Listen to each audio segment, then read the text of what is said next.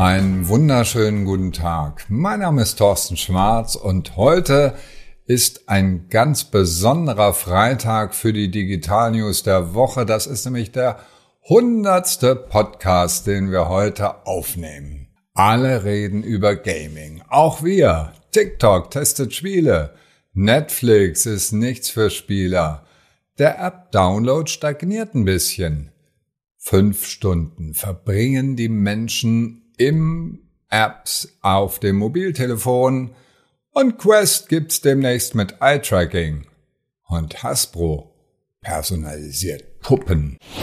TikTok testet Spiele, die testen ja alles, probieren alles aus. Jetzt gehen sie ins Gaming rein. HTML5 Minigames sollen innerhalb der App spielbar sein. Entdeckt werden sie durch Videos, die die Influencer posten und damit Werbung für das Ganze noch machen, damit möglichst viele Menschen möglichst viel Zeit verbringen mit Spielen. Voodoo, Nitro Games, FRVR, AimLab, Lotum heißen die Kooperationspartner, also alles renommierte Spielehersteller. Mit Zynga haben die ja sowieso schon eine ganze Weile eine Zusammenarbeit. Also TikTok geht nicht nur in die Suche, wie wir es letzte Woche hatten, sondern jetzt auch ins Gaming rein. Die wollen richtig durchstarten.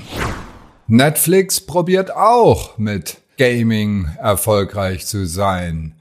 Aber Netflix ist nichts für Spieler weil dort will ich Fernsehen gucken, Couch Potato spielen und mich entspannen und nicht aktiv was tun. Immerhin, Netflix Games wurde downgeloadet 23 Millionen Mal. 1,7 Millionen Menschen, Daily Users, spielen jeden Tag auf Netflix Spiele. Wow, ist das eine Zahl. Aber das sind nur ein Prozent der insgesamt 221 Millionen Abonnenten, die Netflix hat, die ganz einfach Fernsehen gucken wollen. 25 Spiele gibt's derzeit, 50 sind geplant, also die bleiben dabei, aber es ist nicht die Kernkompetenz, sondern eher sowas nebenher. Der App-Download stagniert. Das klingt jetzt erstmal negativ, ist es aber nicht. Seit Corona boomen die Online-Games. Das heißt, Menschen haben entdeckt, dass man wunderbar Zeit verbringen kann dort. Der App-Analyst Sensor Tower misst das Ganze immer, die Downloadzahlen und auch die Umsätze. 3,3 Milliarden werden im Jahr umgesetzt mit Games, mit Spielen. Und das im Corona-Jahr 2020, 2021 auch und jetzt wieder. Und dann gibt's noch die Non-Games. Und die wachsen jedes Jahr und sind im Moment bei 3,5 Milliarden Umsatz. Das heißt also, hier ist das Wachstum noch ein bisschen stärker. Warum? Weil Unternehmen entdecken, wie man mit Apps auch Geld verdienen kann.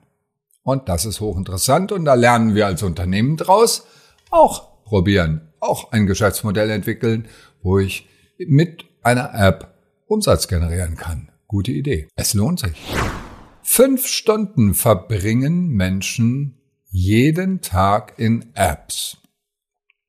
Der App-Analyst App Annie, die heißen jetzt aber nicht mehr so, ich fand den Namen sehr schön. Jetzt heißen sie Data AI, klingt natürlich viel viel moderner, haben verglichen verschiedene Länder und herausgefunden, dass in Indonesien und in Singapur und in Brasilien die Menschen täglich mehr als fünf Stunden in irgendwelchen Apps auf ihrem Handy verbringen. Wow, sind das Zahlen.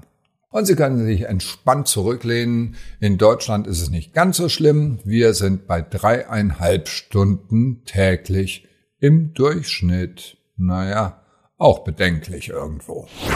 Die eine Möglichkeit ist das Handy. Die andere Möglichkeit ist ein VR-Headset. Quest hat jetzt Eye-Tracking.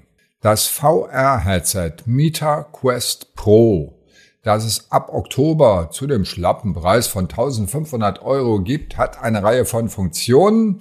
Bevor ich aber darauf eingehe, kurz ein paar Worte zu dem MetaQuest 2, das ja MetaQuest 1 ablöst und wo der Preis auch hochgegangen ist. Also unter 500 Euro gibt's da gar nichts mehr. Also ab 500 Euro bezahle ich für so eine schöne Brille, um dann abzutauchen in virtuelle Welten und natürlich auch ins Metaverse. Ja, wohin denn sonst?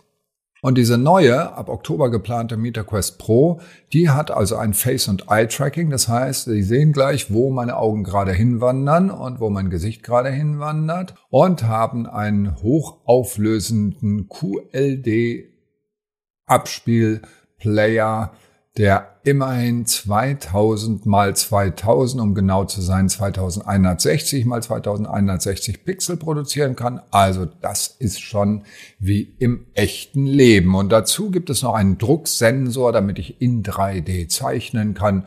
Also das Metaverse wird immer ähnlicher der realen Welt. Obwohl ich persönlich präferiere doch noch die reale Welt. Und jetzt gibt es, und das gab es noch nie in diesem Podcast, nicht fünf Meldungen, sondern heute zum 100-jährigen, wollte ich schon sagen, Geburtstag, na ganz nicht, zur hundertsten Folge eine sechste Meldung. Hasbro personalisiert Puppen. Ja, ich weiß, das hat mit Online-Gaming gar nichts zu tun, sondern hier geht es jetzt mal um das, was ich als Kind gelernt habe, nämlich einfach so mit so kleinen Figürchen zu spielen, und diese Figürchen sind jetzt ganz modern personalisiert. Das heißt, mit dem 3D-Druckspezialisten Formlabs hat Hasbro gemeinsam eine Kooperation eingegangen und ich lade mir die Hasbro Pulse App runter, scanne mein Gesicht schicke das Ganze ein und der Postbote schickt mir die Figuren, wo mein Gesicht drin ist, so wie ich es gerne haben will. Und die haben sogar Sammlerwert angeblich, diese Figuren mit meinem Gesicht. Naja, schauen wir mal, wann Lego auch mit sowas anfängt. Also alles wird personalisiert. Und das waren sie jetzt endgültig, auch mit sechs News, die Digital News der Woche. Alle Details natürlich und die Videos, wie immer zum Anklicken per E-Mail auf tschwarz.de. Ein schönes Wochenende und bleiben Sie gesund.